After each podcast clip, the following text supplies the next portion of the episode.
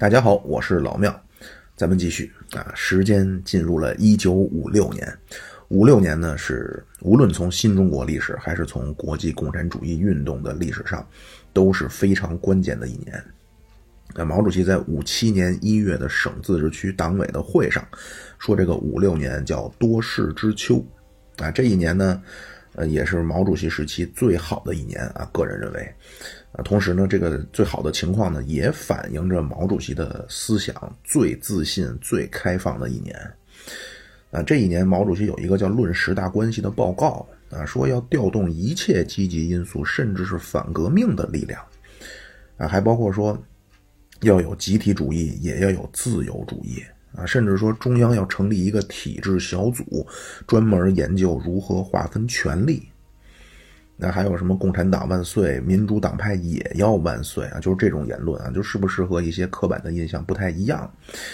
啊？甚至这一年，毛主席私下还抱怨啊，说我们现在实行的是愚民政策啊，我们的问题不只是官僚主义，而且是专制主义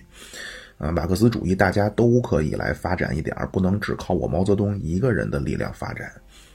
啊，当然这种话呢，就是可能从别人嘴里说出来呢，就就就比较有问题。但是毛主席啊，在五六年面对之前国内建设的成就啊，还有这种与生俱来的一种自信或者叫霸气，就在五六年的时候是非常开放的啊，就是人的思路啊都是都是不断改变的啊，就总有很多人批评啊，就批评不是不能，但是呢，是不是要先尽量的靠近你所批评的对象的水平，才能去发表看法呢？呃，毛主席一九一二年下半年就他自己说，他说这段时间他在自修。那么在这段时间里呢，毛主席说他读了亚当·斯密的《国富论》，达尔文的《物种起源》，约翰·斯图尔特·密尔的《论自由》，卢梭的《社会契约论》啊，斯宾塞的《逻辑》啊，孟德斯鸠的《论法的精神》啊，包括学习俄国、美国、英国、法国等等这些当时列强的历史和地理啊，包括还读了诗歌、小说、古希腊神话故事。啊，到五四时期呢，毛主席又被《新青年》和陈独秀影响啊，就是完全，呃，赞成了民主科学的这种口号啊，包括天天看北京、上海、湖南的报纸。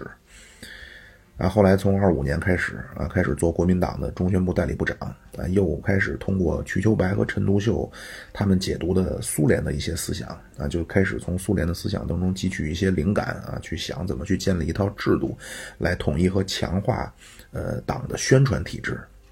啊，到延安初期啊，又从当时俄文翻译进来的，呃，一些包括联共党史等等啊，就是早期二十年代马列主义呢，咱们就叫阶级斗争啊。但是毛主席非常善于在苏联的这种理念、口号啊，包括政策，去填补一些这种实质性的内容啊。当然，这期咱们不是一个关于毛主席思想脉络发展的节目啊，就是我想说的是，一个看了这么多书啊，又经历了这么多的人。啊，可是很多时候呢，我看到的就是，可能连一本政治经济学的书的人都没看过啊，他就在这儿批评，啊，就是牛牛顿啊，说叫站在巨人的肩膀上啊，我觉得就是这样。我原来呢。可能是很久以前了啊，就经常会有一些想法，就觉得哎，我有了一个什么什么比较深刻的总结啊，什么什么想法。但是后来呢，随着自己看东西越来越多，发现啊，这些想法啊，要么曾经柏拉图都说过了啊，要么马克思说过了要么康德说过了，要么洛克说过了啊。就是有的时候呢，就你觉得你的那个深刻，或者说你的那个智慧，其实别人早就想到了啊，不光想到了，比你想的还更多啊，角度还更丰富啊，后续还有发展。啊，所以还是还是要多看书啊，多看经典。好啊，就说回来啊，一九五六年非常关键。那这一年呢，中国也宣布建成了社会主义，啊，才三年多就完成了。啊，这毛主席老人家跟他的秘书田家英说啊，说四九年解放我都没这么高兴。啊，所以这一年呢，执政党就开始对之前的一些政策就开始做出一些重大的调整，啊，就直接就影响到了第二年。呃，那经过了几场这种思想领域方面的运动啊，这《武训传》、知识分子改造啊，批判俞平伯、批判胡适啊，批判胡风。那么到五六年的一月，在北京就先召开了一个全国知识分子会议啊。这次做报告的呢是周总理啊，这个说实话也比较可惜啊，这个报告不是毛主席或者刘少奇或者小平同志做的。那周总理这次报告里边呢，就宣布啊，现在知识分子绝大多数已经成为无产阶级的一员了。啊，就是经过建国的这一系列改造啊，知识分子的立场基本站稳了。啊，但是很可惜啊，就是这个这种说法一年以后推翻了啊，就是如果当时这个报告呢是毛主席或者刘少奇或者小平做的。呃，可能不会说推翻就推翻。周总理是党内对知识分子问题最好的。周总理当时就说啊，说这个新中国呢，现在需要这些知识分子进行建设了啊。就五六年时候提出一个口号，叫向科学进军。那么自然要向科学进军，所以国家的建设自然离不开这五百万的知识分子啊。那么。既然党对知识分子的态度这么的友好啊，宣布是无产阶级，就是自己人了，所以五六年开始呢，全国开始出现入党热潮，啊，很多都是经过了改造啊，希望能够成为无产阶级革命先锋战士，啊，就各行各业的都入党啊，就是很多老教授都是五六年入的党啊，比如前面说过的金岳霖啊，金岳霖，呃，老先生入党以后呢，积极参加组织生活啊，临时取消了都不干。啊，还包括梅兰芳啊，梅兰芳是五六年成为了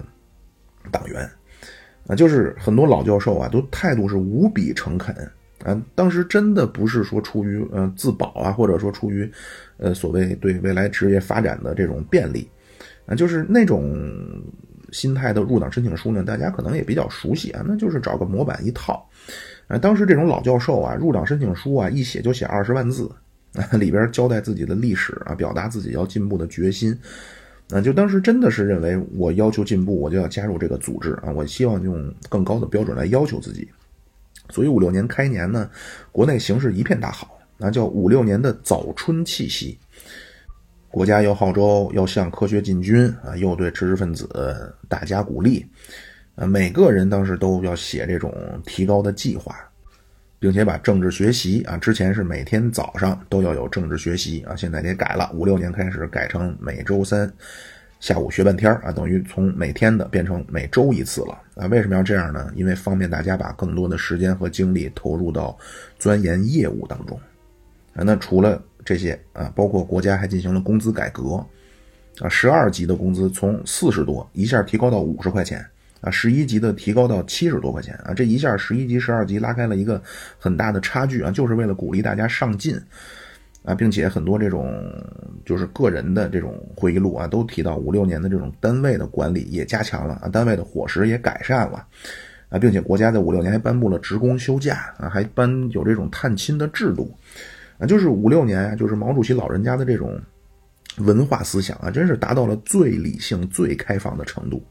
啊，过去都是按阶级斗争啊，什么这以这种方式来进行，呃，作为一个建国的方针，啊，那么这种改变啊，真的就是当时的这种自信啊。前面也说了，五六年党已经完成了巩固新政权的基本任务啊，清匪反霸，啊，清除了反动势力啊，看满元朝啊，国际声望空前。思想上啊，经过一系列的运动啊，保证了思想上也很统一啊，同时呢，又确立了社会主义制度啊，等等啊，叫革命已经取得了彻底的胜利啊，包括之前啊，对知识分子总是有所怀疑啊，包括对民主党派啊，都是有一些这种不那么放心。但是到五六年，百分之九十九点九九九九九的中国人啊，真是无比热情的拥抱这个新政权，包括歌颂毛主席。所以在五六年的八大上面啊，说叫社会主义和资本主义谁战胜谁的问题已经解决了，呃，那么按照这个正常发展下去啊，那就不存在所谓的向敌人进军了。啊，你是要搞建设了啊，要从革命转向建设，或者叫要为了国家的繁荣富强而奋斗了。啊，结果没想到五六年出了出事了。啊，第一个雷就是苏共二十大。啊，二月苏共召开二十大。啊，公开的这个就是真正二十大会议的内容没什么，啊，当然有一些咱们后边再说啊。这个当时咱们去的代表团的团长呢是朱德朱老总，副团长是小平同志啊，但是实际上把关的是小平。呃，这个苏共二十大上面当然也像提出了三核政策呀等等啊，但是这个呢和秘密报告相比啊就没有那么的 就毫不重要了。啊，就是这个会开完到最后一天啊，这赫鲁晓夫做了一个报告，叫《关于个人崇拜及其后果》，啊，就是咱们所谓管它简称叫秘密报告，啊，因为当时确实苏联已经非常紧张了，就是紧绷的那根弦已经要崩断了，啊，就斯大林从三十年代开始呢，就在社会上，后来包括四七年开始在东欧啊进行这种大清洗。到了他晚年，就是五二五三年呢，就你不要说整个东欧都在伟大领袖面前噤若寒蝉啊，就连苏联政治局最核心的几个高层，也都非常害怕啊，人人自危。啊，当时几个主要的战友啊，莫洛托夫啊，莫洛托夫不光是斯大林的战友，人家是列宁的战友，那是极少数活到八十年代的列宁的战友。二七年，苏共十五大就成了中央委员啊，一直就是斯大林在外交战线上的左膀右臂。但是呢，战后啊，突然开始觉得莫洛托夫同志好像有问题。最早是四五年十二月啊，因为当时呢，呃，那那个阶段苏联是希望能够在战后和美国维持合作关系的啊，当时还没开始冷战，所以莫洛托夫呢经常去见一些西方的记者啊，跟人家去搞这种谈笑风生。啊，所以四五年十二月啊，斯大林大骂莫洛托夫啊，说你不会说话就不要出去乱说。啊，后来呢，苏联科学院给了莫洛托夫一个名誉院士啊，这个也是苏联的传统啊，就是布哈林啊，因为党内的大理论家啊，所以那会儿就是科学院的荣誉院士。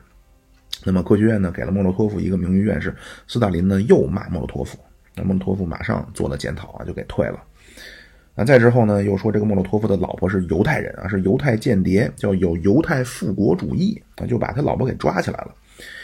但是呢，夫妻二人感情极好，那莫洛托夫就出来作保。但是伟大的革命导师，革命警惕性非常强啊，说不行啊，最多就是死罪可免啊，但是你得离婚啊。最后没办法，两个人只能就先离婚啊。但是后来随着斯大林一去世，马上二人复婚。嗯，就因为这个事儿啊，就是他老婆是犹太间谍这个事儿啊，莫洛托夫就从外交部长的位置上被免职了啊。后来五三年恢复，所以五十年代咱们和中苏签那个五零年的中苏同盟友好互助条约和五二年苏联租用旅顺的条约，都是维辛斯基代表苏联签的字啊。这是莫洛托夫，然后就是钦定的接班人啊，部长会议主席就是总理啊，马林科夫同志啊。咱们五三年的时候打出来那个画像啊，都是马林科夫。呃，五二年苏联十九大以前啊，这个伟大的斯大林突然就问马林科夫啊，说：“你说谁来当下一届的中央委员啊？给我个名单啊，那马林科夫十分为难那因为你如果有，那那你是不是越俎代庖啊？因为这种事儿呢，一定是伟大领袖要考虑的啊。但是你说嗯我不知道，那么你是不是对工作和革命形势有些缺乏思考啊？正不知道怎么说的时候啊，斯大林掏出一个纸条啊，一念。而且说呢，我接下来准备把中央主席团，啊，就等于咱们的中央政治局啊。斯大林说，我准备把中央主席团从十一个人增加到二十五个人，那等于这个给了马林科夫一个下马威啊。然后还有就是贝利亚啊，贝利亚是实际权力最大啊，因为他掌握着内务部和安全部，等于负责咱们的国家安全部啊、公安部、中联部和总参的对外联络部。那结果呢，斯大林就把他的内务部的部长给撤了。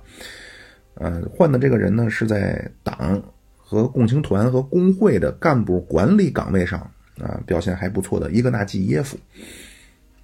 然后到五三年还有一个医生案件啊，就是关于这个贝利亚，就是五三年的二月十四号，《真理报》发表一篇文章啊，说国家的安全机关破获了一个潜伏在克林姆林宫中央医院的犹太医生的暗杀集团。啊，这克林姆林宫的中央医院就相当于苏联的三零五医院。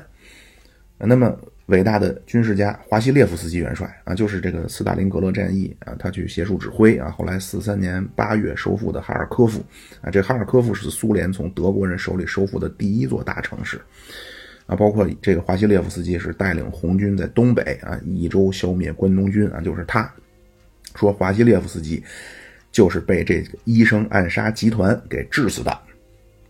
那么这些罪行呢，是被这个克里姆林宫中央医院的一个放射科女医生叫季马舒克啊，她给贝利亚写了一封密信，告发了这个集团。那么这个事儿呢，现在也是谜案啊，有是说斯大林是想搞贝利亚，也有说是贝利亚想搞斯大林啊。总之呢，能看两个人的关系肯定是有问题啊。这个是斯大林去世以前的最后一个这种大型的那什么。啊，那么当时最厉害的就是这三个：莫洛托夫、马林科夫、贝利亚。那剩下的几个呢？布尔加宁啊，部长会议副主席啊，等于是副总理啊，负责国防的副总理。弗洛西洛夫啊，部长会议副主席是负责文化方面的。啊，这个人呢是苏联三五年的五大元帅之一啊，但是指挥作战的能力好像不是很出色啊。他主要的功劳在于军队里的大清洗。最后一个才是赫鲁晓夫同志啊。赫鲁晓夫是四九年年底才从乌克兰匆匆忙忙赶到莫斯科，这样才在庆祝斯大林七十大寿的仪式上第一次见到了毛主席。啊，当时核心呢大概就这么几个。呃，当然，莫洛托夫这会儿已经下去了啊。实际的核心就是马林科夫、贝利亚、布尔加宁、弗洛奇洛夫和赫鲁晓夫，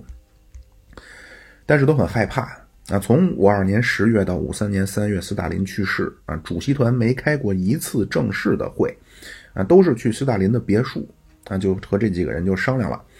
啊，真是噤若寒蝉啊！又害怕啊，就是又害怕打电话让晚上去，又害怕今天晚上没接到电话让我晚上去，因为你去了很可能就回不来了。但是如果没有电话啊，万一是今天晚上有会，但是没有叫你，那么说明你已经被排除了核心层了。啊，结果斯大林呢，三月一号突然中风啊，这个咱也就不细说了。就是斯大林的死到现在也是个谜。啊，就如果将来说冷战再详细说啊，那么去世，那实际还没去世，三月五号还躺着呢啊，就还在昏迷中。这几位同志呢，就召开了苏共中央主席团和苏维埃主席团的联席会议啊，就重新安排了国家的领导层啊，基本上就恢复到了斯大林开十九大以前的的状态啊，内务部重新给贝利亚，外交部呃重新给莫洛托夫啊，并且把主席团减回到十一个人啊，其中。名单最后一个就是生死不明的斯大林，结果当天夜里斯大林就去世了啊！紧接着呢，这些人就开始了权力斗争啊。那么在这个过程中呢，赫鲁晓夫就非常重视和中国的关系。那咱们一五计划是五二到五七啊，但是呢，都五三年了啊，计划还没做出来呢，啊，指标都没定呢。呃，一方面呢，也确实是有朝鲜战争的因素啊，另一方面呢。就是国内也有大量的这种工商业、私人经济的改造的工作啊。另外还有更重要原因，就是当时太依赖苏联啊。就中国所有的工业布局都是苏联专家帮着弄的啊。就一切是从零开始啊，从调查工厂的厂址，调查全国各地的资源情况，而且对苏联的要求巨大啊。最早要求是九十一个项目，那后来增加了十五个，那后来又增加，最后才增加到一百五十六个大型项目。啊，这个这么多项目一下压给苏联，苏联也很困难。啊，那斯大林活着的时候呢，就是按部就班的推进。啊，周总理当然很着急，啊，也要求国家纪委的同志必须在五四年得拿出计划了。但是这个都不会，啊，所以必须还得去让苏联人去做。啊，所以呢，周总理就去找赫鲁晓夫。但是赫鲁晓夫呢，当时主要是负责党的工作啊，他是第一书记啊，不负责经济。所以呢，就找米高扬啊。当时米高扬是主管苏联的对外贸易，包括对外经济关系等等。这样，终于啊，才在苏联内部推动了相关的部门啊，加快了对中国一五计划的制定的节奏。那后来到五四年九月啊，因为五四年十月一号是新中国的五周年大庆啊，所以赫鲁晓夫呢非常希望通过这个大日子，让中苏关系进入一个崭新的历史阶段。呃，其他的友好国家呢，都是给中国发来贺电。啊，苏联原计划是在中国办一个农业机械展览，然后宣传一下中苏友好啊，办一个中苏友好宣传周，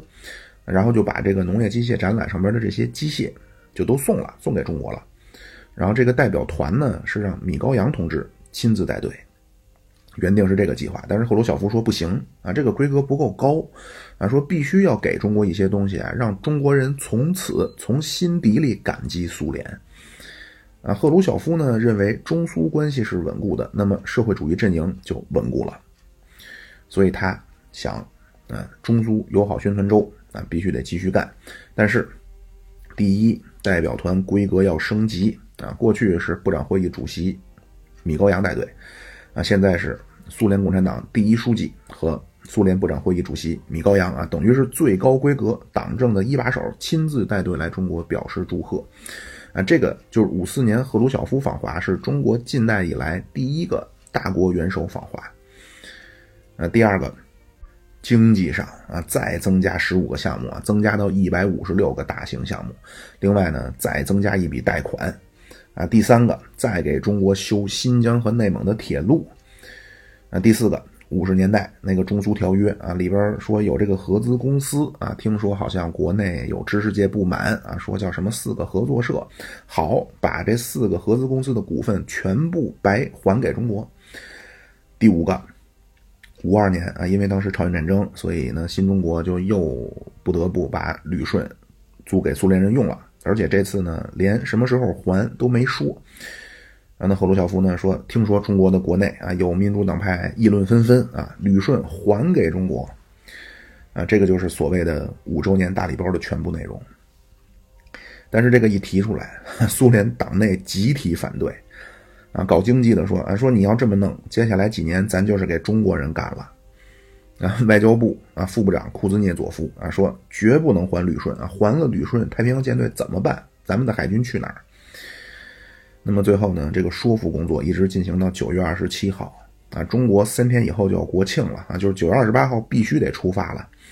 那么赫鲁晓夫和米高扬研究以后，就搞出来一个最后决议啊，让米高扬挨家挨户去每个政治局委员家里啊，必须签字同意啊，同意了让米高扬带回克里姆林宫啊，克鲁赫鲁晓夫在那儿等着。到下半夜，米高扬才回来。啊，说全同意了，只剩弗洛西洛夫不同意。啊，这会儿弗洛西洛夫是苏联最高苏维埃主席团主席啊，相当于咱们的人大常委会委员长啊。但是苏联那个模式，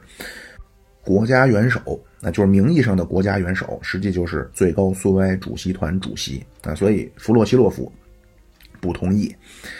这样。第二天呢，赫鲁晓夫就说早上九点紧急召开主席团会议，啊，必须决定啊，在会上咱们少数服从多数，这样最终呢，弗洛西洛夫也同意了啊。这样五四年的九月二十八号，赫鲁晓夫就带着这个大礼包就来了北京，然后到五四年年底，大批的苏联专家就开始来了啊，就苏联专家援华啊，咱们叫苏联专家啊，民国的那会儿呢叫美国顾问啊，就是这个说法呢要有所区分。苏联专家呢，最早来中国是四八年啊，科瓦廖夫带队啊，最早当时是帮着东北修铁路啊，这是第一批。第二批呢是少奇同志啊，四九年六月去莫斯科啊，这次又带回来一批啊，这次大概二百多人，主要的工作呢是帮助恢复经济。然后就是军事的啊，五零年二月六号，那国民党不是有个上海大轰炸嘛？啊，当时咱没有空军啊，当时中国呢只有就是新中国啊，只有三十多架飞机。而且一半呢是侦察机和教练机啊，就是真正能作战的呢只有十来架飞机，啊，所以国民党空军来去自如啊，就把上海周边的几个发电厂都给炸了啊，导致上海全市停电。所以上海市的市长陈毅啊，马上给刘少奇打电报啊，说现在国民党叫什么时候想来他就能来啊，我这刚修好他就又给炸了，所以希望转达主席请斯大林帮帮忙。那因为五零年二月这个时候毛主席不是正在莫斯科呢嘛，所以一转达呢，革命导师马上就派了十三个航空师啊，在东南沿海一字排开啊，从此以后国民党的空军就再也进不来大陆了。啊，之后包括还给了二百架飞机啊，帮着咱们办了航校啊，包括雷达部队、高炮部队啊，都是在苏联专家的帮助之下就。建立起来了，所以咱们在朝鲜啊，就空军亮相啊。本来毛主席说呢，叫一鸣则已，不必惊人。但是空军亮相非常好啊，在朝鲜，啊，就是苏联来的这个军事方面的专家五千多人，那就是远超之前的这种修铁路的和恢复经济的。那么这次就是五四年年底，那这次苏联来的专家呢，和之前就成分就不一样了，那或者叫专业领域就不一样了。啊，到五四年的时候，基本上之前的这些军事专家都回国了，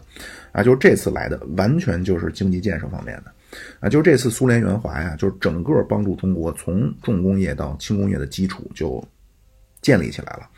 啊，就是设计全部是白给啊，就是收个复印费，就是很多工厂完全就是从苏联原样照搬，啊，从围墙到顶棚到这个工厂的布局啊，全部是从苏联原样照搬过来的啊，那个图纸就长春一汽。汽车呀，工厂啊，光图纸就两火车，两列火车。那除了经济领域，其他各个方面全部渗透啊，就除了外交，啊，就是公安部里都是苏联的专家。啊，但是也挺有意思啊，就当时呢，公安部门的苏联专家对中国公安的这种呃侦破手段啊，还颇有几分不以为然啊。比如说发现一个可疑人员啊，咱们就是啊跟踪，然后找到证据，找到以后呢。先让他自己交代啊，最后如果态度实在不配合，再出示证据宣布罪状。当时苏联专家觉得你们这个效率太低啊，太麻烦，说在我们那儿啊，如果发现了可疑人员啊，先饿两天，然后一个美人计就拿下了。啊，那么 咱们就说啊，那不行啊，无产阶级不能使用美人计啊，咱们还是要发动群众啊，让街道上的大爷大妈全都发动起来啊，去做群众监督工作。就是说回来啊，就是除了外交部啊，剩下所有部门领导全部配一个苏联专家。就那个阶段啊，就是完全社会上对苏联无比热爱啊，就是之前还有那种知识分子啊，一看到这种情况也服了啊，那觉得苏联人是真兄弟啊，就咱们管叫老大哥，那就是苏联人这么帮着中国啊，所以后来思想文化领域的改造一结束，就是五六年开始，知识分子纷纷入党啊，就真的是发自内心的觉得过去自己的思想太狭隘了。啊，而且呢，苏联专家也没有太，就是太那什么的啊，就是来之前呀，全都得开思想动员大会。啊，说你们去了中国啊，就是去帮助革命同志啊，一定要记住，中国人才是主人啊，中国人有一切问题的最终决断权。啊，你们去了只是帮忙，那就来了，态度也都非常好。啊，当然也有一些小误会啊，再讲两个小故事，有一天啊，有一次，一个苏苏联专家啊，紧急要求会见周总理。啊，就当时咱们对专家都很重视啊，所以一般呢打个报告，周总理也都会在百忙之中去安排时间接见。那么这专家来了，非常害怕啊，跟周总理说啊，说我发现啊，公安部里有一个非常高级的领导啊，他是国民党特务。周总理马上问说这是怎么回事儿啊？这个专家说，我偷偷看他档案了，那他过去是国民党。周总理一笑啊，就跟他解释了一下啊，就过去怎么回事啊？你因为过去咱们大量的这种早期的革命家呢，都参加国民党啊。这个过去就是大革命那个系列，咱们也都说过这些。这是一个啊，还有一个安徽的专家啊，说想去看看黄山啊，结果赶上当天下雨。那么陪同的这个领导呢，就说啊，说要不咱们就坐滑竿吧啊，就是过去叫二人监雨啊，就或者现在叫二人台。结果呢？这陪同的领导也做了啊，结果呢，就群众就给举报揭发了啊，说当地的哪个哪个领导居然剥削劳动人民啊，这个是针对这个当地领导的啊，但是后来莫名其妙呢，就传到苏联大使馆去了啊，马上就说要把这个专家撤回苏联啊，说你完全一点都没有共产党员的样子啊，说让你到中国去是让你享福的吗？啊，问题太严重啊，必须马上回莫斯科接受处分。啊，这个事儿后来也惊动了周总理啊，周总理亲自去跟人解释啊，说这个我们抬花杆的同志呢，也是得有人做啊，不然他生活来源是什么呢？啊，这个怎么能叫剥削呢？就是总之，国内的气氛非常之好啊，但是呢，在苏联国内，就是赫鲁晓夫是五五年真正站稳了啊，就开始做出调整。啊，就这个阶段呢，准确来说，其实是从斯大林去世就开始了啊，就是苏联有一个词啊，叫解冻。啊，这个是来自后来苏联作家艾伦堡的一个小说，叫《解冻》，啊，就是字面的意思啊，就是冰川解冻了。这个小说呢，大概说的就是一个厂长啊，非常的官僚主义啊，包括阴险毒辣。那么主人公呢，是一个正直的工程师啊，那么在和他的工作当中呢，就屡次被他陷害，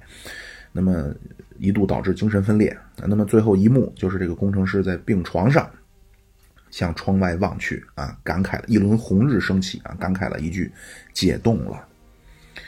啊，就是其实斯大林去世以后啊，当然伟大的革命导师啊，列宁事业天才的继承者啊，全世界无产阶级的慈父啊，就是斯大林刚刚去世的时候呢，那莫斯科真叫泪水流成河啊，北京都哭晕好几个。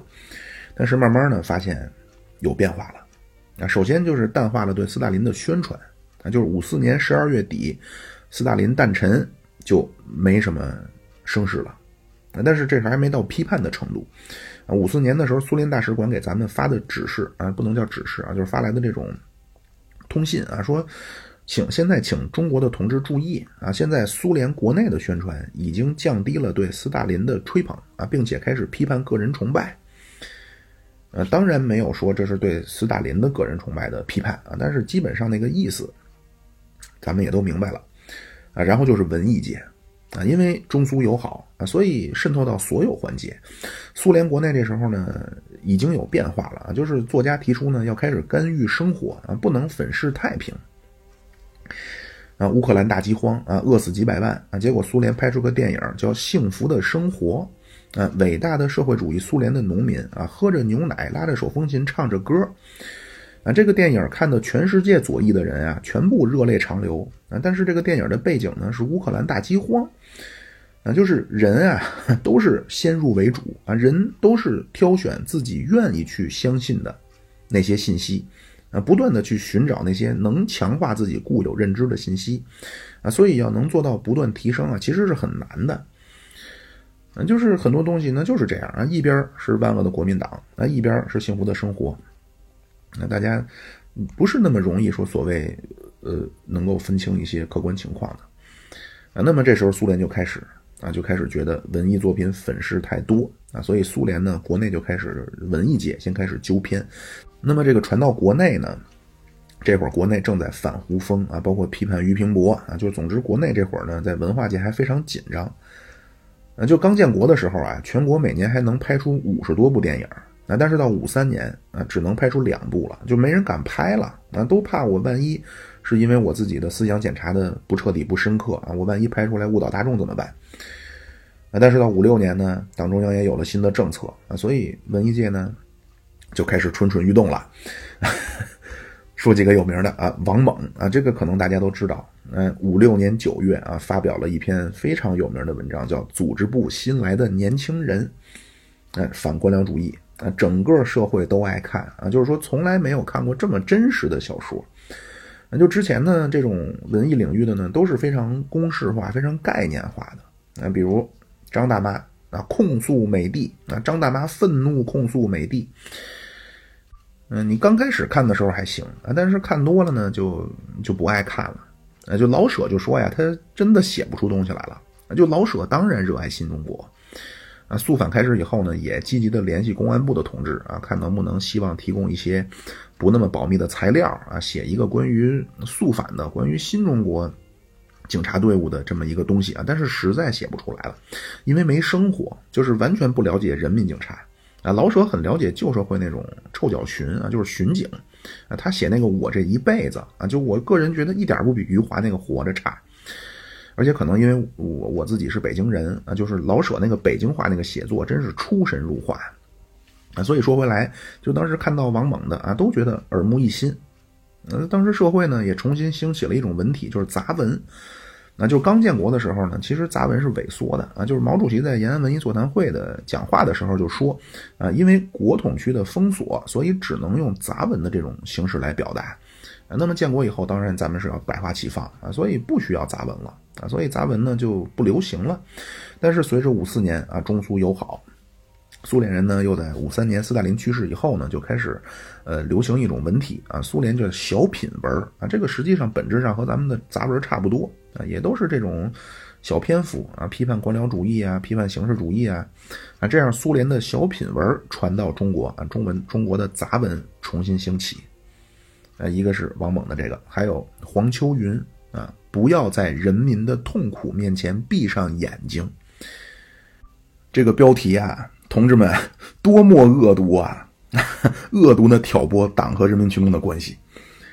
啊！包括秦兆阳啊，现实主义破折号，广阔的道路啊，就是这个不光是中文系人人看啊，理工科的也看，就是当时的理工科的人呢，还是很有人文素养的啊，就是六十年代以后的理工科，那真的就是只懂发动机了啊，这个呢就是。单科教育或者专才教育的一个弊病啊，但是没办法，因为必须要抓紧时间工业化，所以那一代人的人文素养就被牺牲掉了。啊，这个秦兆阳啊，重新提出现实主义啊，因为当时都是粉饰生活啊，也不能说粉饰，总之呢，就是要描写那些现实不存在的啊，但虽然不存在，但是呢，能够反映现实生活本质的，能够代表现实生活发展方向的东西。啊，你比如说啊，描写爱国无私的高大全的。邻居小强啊，或者同学小明啊，但是咱们现实中的同学小明呢，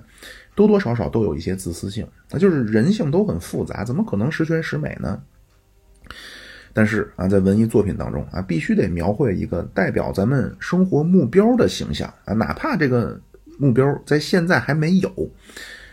啊，最终呢，要慢慢的啊，通过这种文艺作品让大家受到影响，从而更怎么说呢，向更美好的方向前进。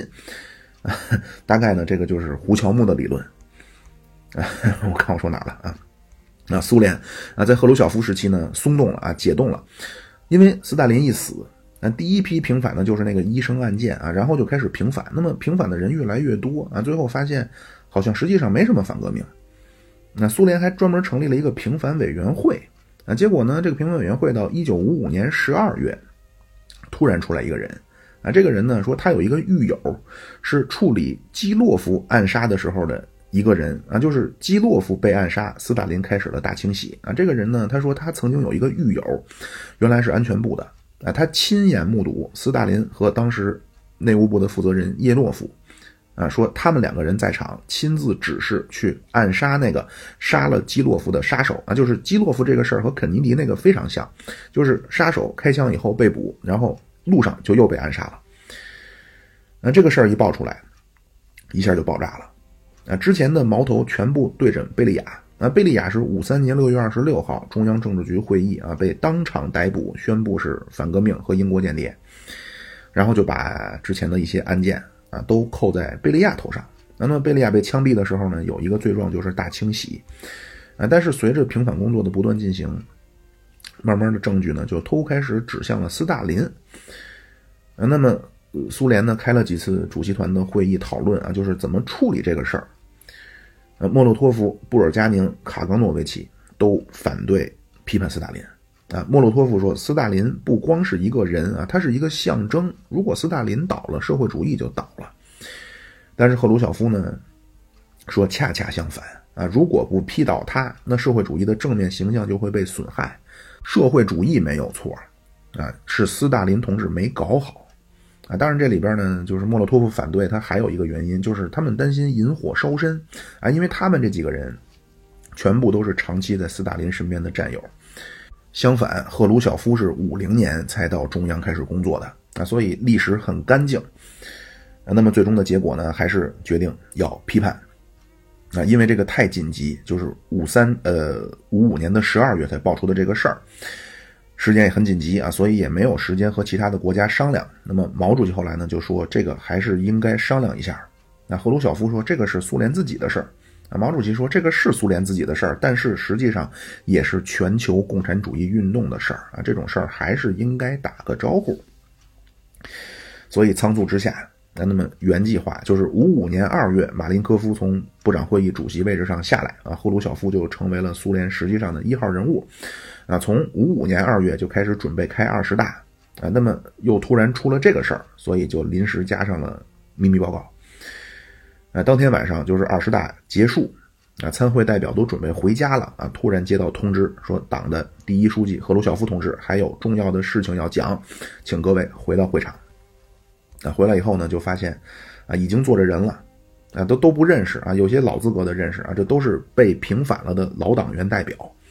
那么这个报告呢，就叫《关于个人崇拜及其后果》啊，一共四个小时啊，规定现场只许听不许记啊。这个报告里点名批评了斯大林啊。那么等这个讲话讲完了，下面全傻了啊，因为过去呢叫伟大的革命导师啊，列宁同志革命事业的天才继承者，无产阶级的慈父啊，结果原来这么残忍啊，就是这个讲话的内容到第二天上午就给了中国代表团了啊。朱德同志和小平也第一时间把这个同步给了国内，啊，毛主席看到啊，连毛主席都说啊，原来斯大林这么黑暗，然后马上就下发到十三级以上干部啊，这个这还有一个啊，就是有有说法啊，就是什么呃，有人说在底下递了个条子，说那为什么当初你不说啊？斯大林啊，不是这个赫鲁晓夫呢？说当时什么敲着敲着桌子啊，什么说这是谁问的？然后说当时我就是现在的你啊，这个故事呢？坊间传闻啊，没有任何一个实际记载的材料说明这个事儿，这个叫坊间传闻。好啊，那么说回来，就是这个秘密报告啊，很快美国也就知道了。那为什么这个事儿叫全球震动呢？呃，就美国中央情报局啊，很快就从波兰了解到了这个情况。到五月，美国共产党的机关报《工人日报》就把这篇秘密报告就全篇刊登了。那么国内的普通民众。并不知道啊，就因为这个是只发只发到十三级以上的干部，普通民众知道这个事儿是来自北大的一个学生叫沈源，啊，英文也很好，他就把这个翻译成了就是《工人日报》上这个，文章从英文翻译成了中文，然后就贴在了北大校园里。啊，之后被打成右派。啊，六二年因为改造的好就摘帽了。啊，文革再次被批判。啊，当然咱们也不知道这个沈源同志怎么想的。啊，可能也真的是逼得没有办法了。啊，他是把鞋油抹在脸上，啊，装成黑人，跑去北京的马里共和国大使馆。呃，结果还没有进去就被抓住啊，就抓出来，七零年枪毙。啊，全部的罪状就是翻译了这个秘密报告。啊，就是这个。关于斯大林批判斯大林的这个这种震动啊，就是我我想了想，好像现在真的没有什么事儿能够引发这么大的震动了，就是又能在事实上给全球带来这么大的影响，同时对于呃相当一部分人对于这个世界的认知都能够完全扭转啊，真的没有这么大的事儿了。呃，一出这个事儿，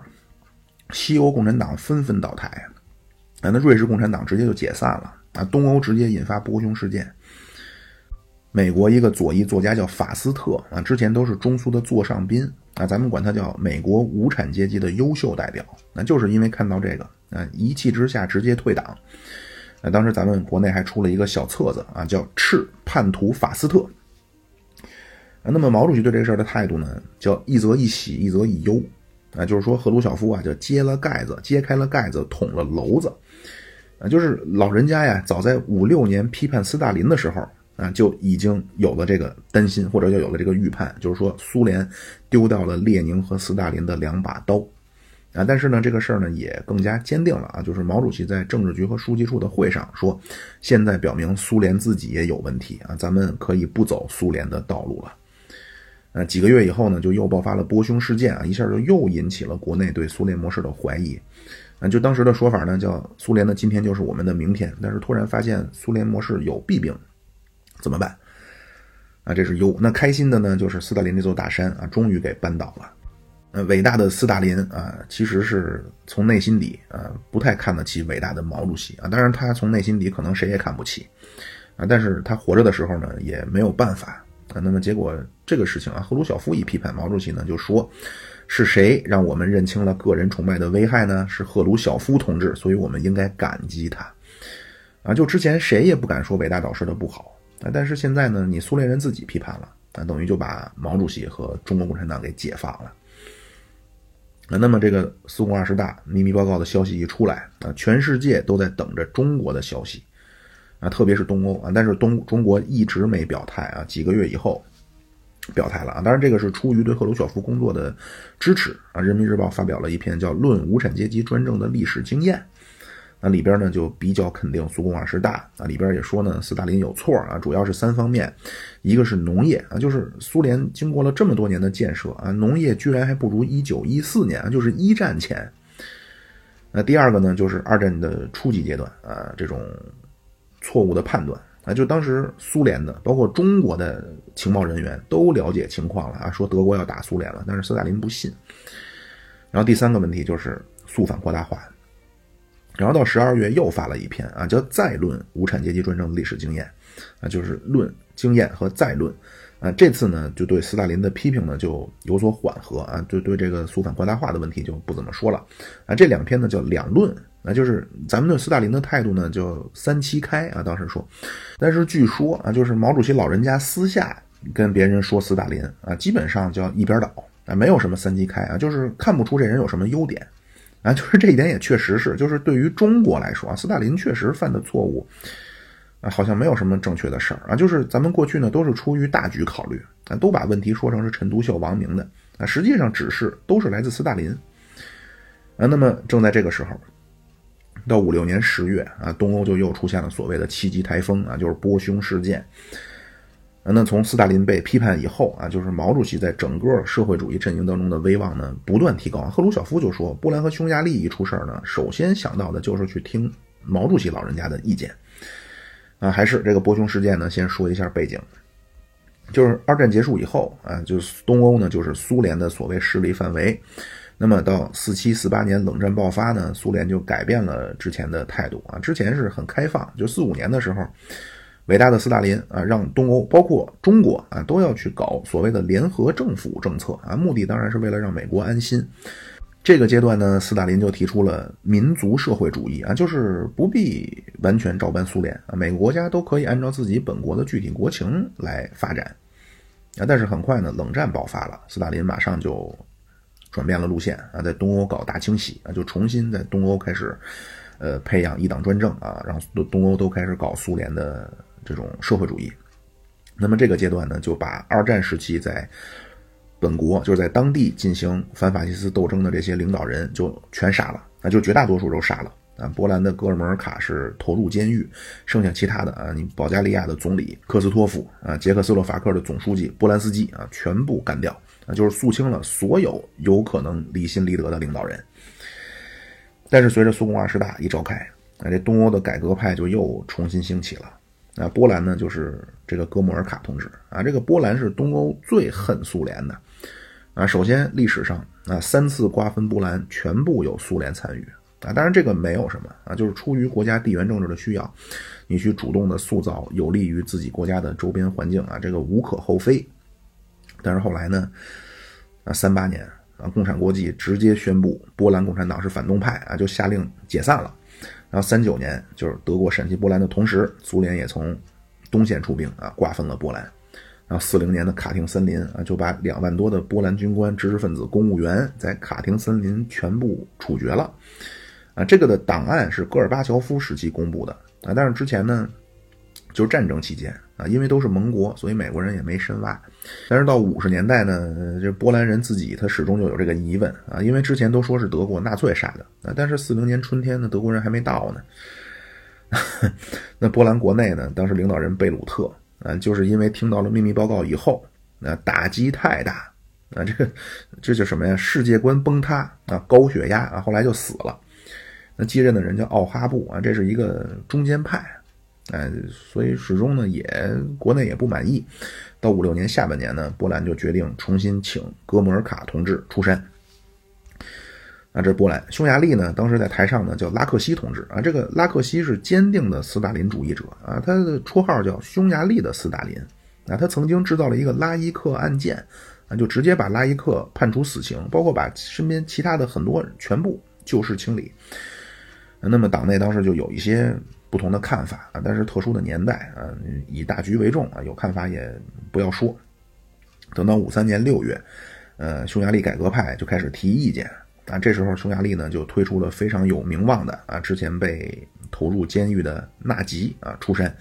担任部长会议主席。但是马林科夫下台以后呢，这个拉克西就说纳吉是马林科夫分子啊，直接开除党籍，免除职务。呃，那纳吉刚一下台，刚好苏共二十大召开啊，批判了斯大林，所以匈牙利国内的改革派就非常希望纳吉能够重新出山，啊，就又开始反对拉克西。到七月呢，苏联人看到拉克西已经臭了啊，就让米高扬亲自去布达佩斯啊，勒令拉克西退休啊，这样拉克西呢就去苏联疗养。那么苏联挑选的接班人叫格罗啊，这个人用北京话说啊，那叫他和拉克西叫穿一条开裆裤，所以在匈牙利呢。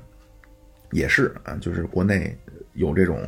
呃，埋下了种子。那大概背景就是这样。那么事情的经过啊，就先是波兰啊，波兰奥哈布上台以后啊，因为苏联带头批评斯大林了，所以奥哈布呢也开始对国内去各界啊去承认错误，结果就引发了波斯南工人大游行啊，所以波兰九月开八大，那奥哈布就已经决定啊，我要主动让位了。啊，到十月十二号召开中央全会啊，就已经定了啊，要让哥莫尔卡同志复出。到十五号开政治局的会啊，就决定了这么几个：第一，政府改组啊，奥哈布让位哥莫尔卡；第二啊，要拿下罗科索夫斯基。啊，这个罗科索夫斯基是谁呢？原来是波兰人，后来跑去了苏联啊，在二战中呢，成长成了苏联著名的元帅啊，他是和朱可夫齐名。啊，朱可夫在中国有名，是因为他保卫莫斯科啊，攻克柏林。但是罗科索夫斯基啊，四五年庆祝反法西斯的伟大胜利的阅兵啊，就是红场莫斯科红场的这个盛大阅兵，总指挥就是罗科索夫斯基。啊，就是和咱们中国可能有些关系的华西列夫斯基啊、马林诺夫斯基啊，这些人都要往后排。啊，但是这个罗科索夫斯基呢？因为他是斯波兰人，所以斯大林呢，就四四年的时候，就是派他回波兰，就做了国防部长，啊，让他去掌握军队。那刚开始还不愿意去，啊，提出了个条件，说我要保留苏联国籍啊，这样呢，罗科索夫斯基就以双国籍的身份成了波兰国防部长、政治局委员，而且是波兰国内的亲苏派领袖。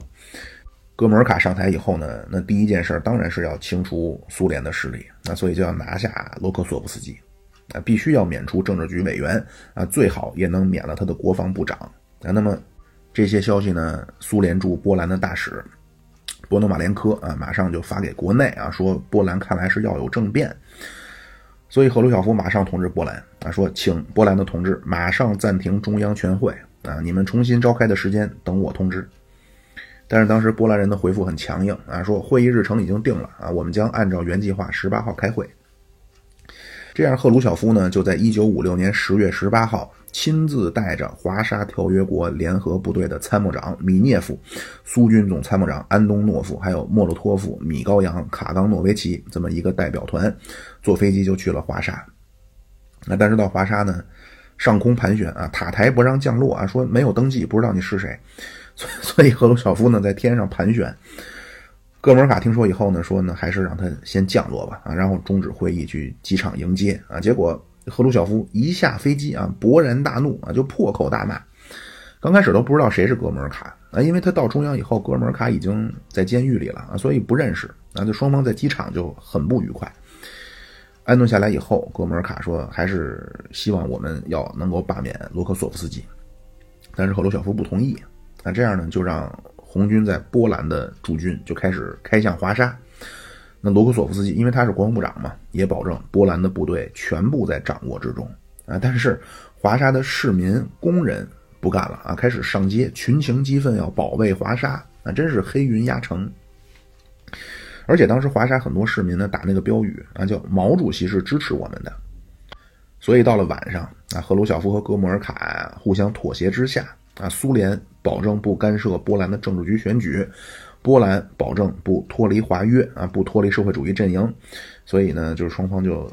所谓达成了一个共识。啊，为什么叫所谓达成共识了呢？就是赫鲁晓夫回到莫斯科以后，就开始准备武力推翻哥穆尔卡政权。那另外还有一个事儿，就是去询问毛泽东同志的意见。那当时咱们的中央领导开会呢，决定第一呢，必须要批评苏联的大国沙文主义，啊，不能动不动就对兄弟国家动手。啊，你炮口只能对准帝国主义啊，怎么能对准自己同志呢？第二，啊，必须要维护华约的团结，啊，并且派刘少奇和小平同志去莫斯科给赫鲁晓夫传达北京的精神，啊，这个规格很高了啊，就是党内的二号人物和三号人物出面办这个事儿啊。赫鲁晓夫开始很委屈啊，跟刘少奇说啊，我们为了波兰流了多少血啊，他们要建设，我们就帮他们建设，啊，他们有困难，我们就给他们粮食，啊，现在居然要翻脸啊，居然要打击亲苏派。刘少奇呢，就传达了毛主席的指示啊，说苏联同志，请你们想一想啊，可不可以对兄弟国家指手画脚啊？可不可以强迫别人接受你的安排啊？这样是不是有些大国沙文主义啊？并且呢，说毛主席说了，那有的时候拉得越紧，他离你越远啊，你放放手，他反而离你更近啊，这个就叫辩证法。但是刘少奇呢也补充，说这次我来呢，是帮你解决问题的。啊，我们还是要防止社会主义阵营的分裂的，啊，所以赫鲁晓夫呢，本来是希望刘少奇可以去华沙啊，直接去和哥穆尔卡谈，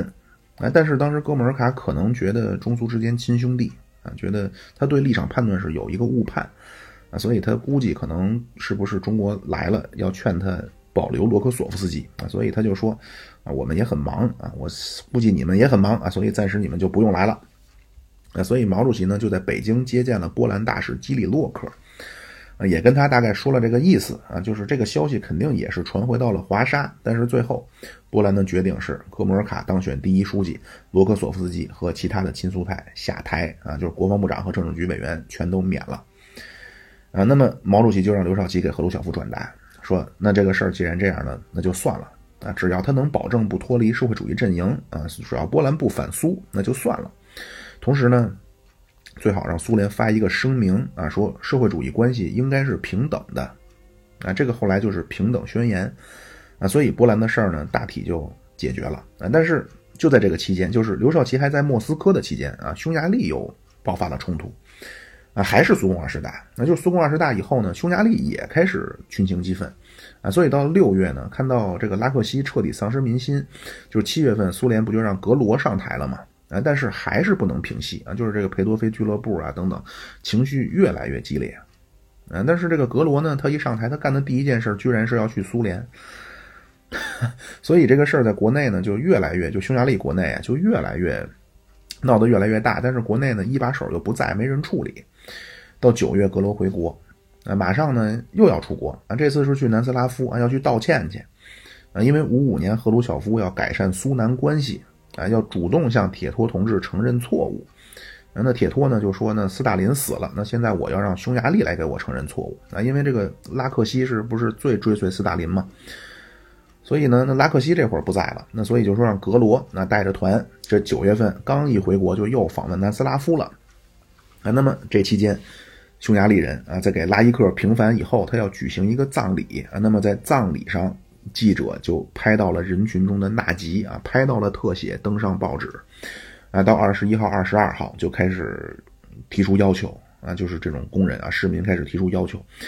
现在啊，有证据啊，因为 CIA 档案已经解密了，就是匈牙利事件全程 CIA 推动。那么到二十三号上午啊，格罗回国，那当天市民开始游行啊，特别是五点以后，就是工人一下班啊，一下就升级了。那电台广场和匈牙利共产党的大厦门前的这个广场，全部人山人海啊，而且这种群体性事件呢，非常容易失控啊，就是口号肯定是一个比一个激进。啊，最开始要求就是涨工资，啊，最后就变成要必须要脱离社会主义阵营，啊，必须要打倒苏联，而且呢，这个很多市民呢推倒了斯大林的大铜像，啊，并且把这个铜像的，就是斯大林的这个头给拆下来啊，拉着满街跑，就是完全失控。所以格罗呢就只能还是去找苏联啊，因为苏联在匈牙利有驻军啊，希望说能够让苏军出面啊，平息这个事儿。那这时候，赫鲁晓夫正在和刘少奇开会，就是商讨关于波兰的问题。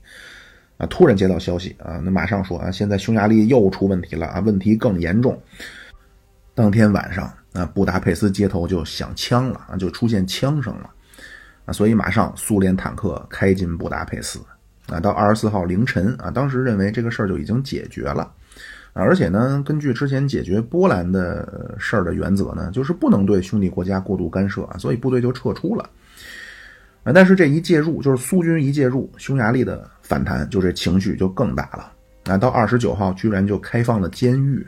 啊，当当然他想的是放出政治犯，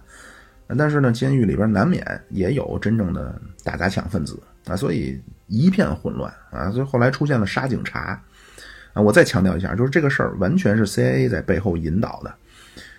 啊，那这时候怎么办？那米高扬的意见就是放手就算了，呃，让匈牙利自己处理。啊，如果苏联继续介入，那以后匈牙利出现的所有不满都会针对苏联。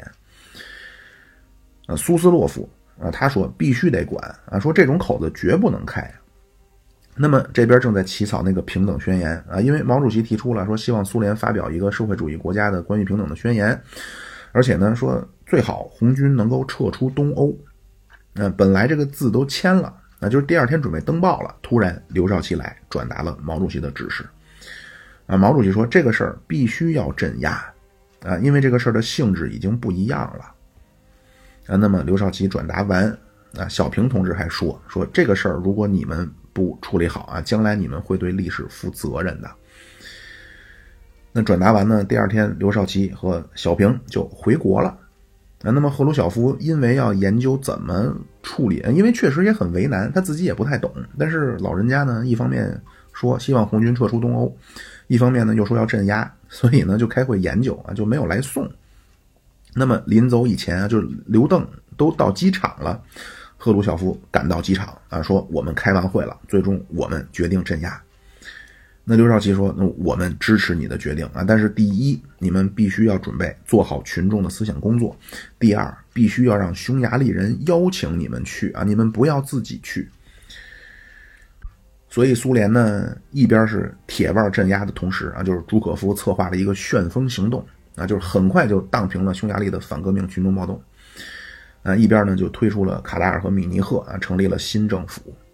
啊，那么纳吉怎么办啊？就是因为中国的同志不是叮嘱了吗？啊，所以赫鲁晓夫采取行动以前呢，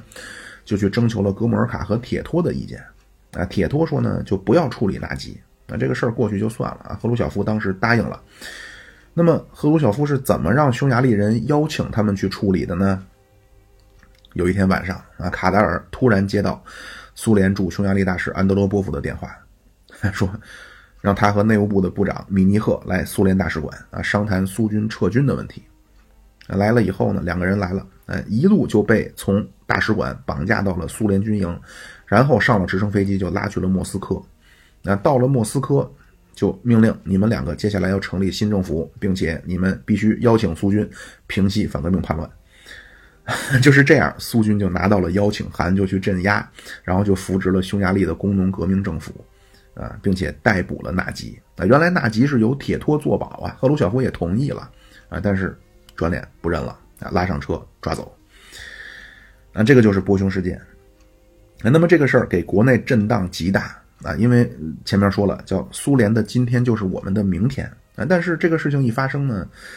觉得似乎苏联的模式有一些潜在的问题啊，并且国内虽然当时形势一片大好啊，但是呢，也出现了所谓的少部分人闹事儿啊，就是这个之前咱们都说过啊，包括农民退社啊、工人罢工、学生罢课啊、转业军人请愿。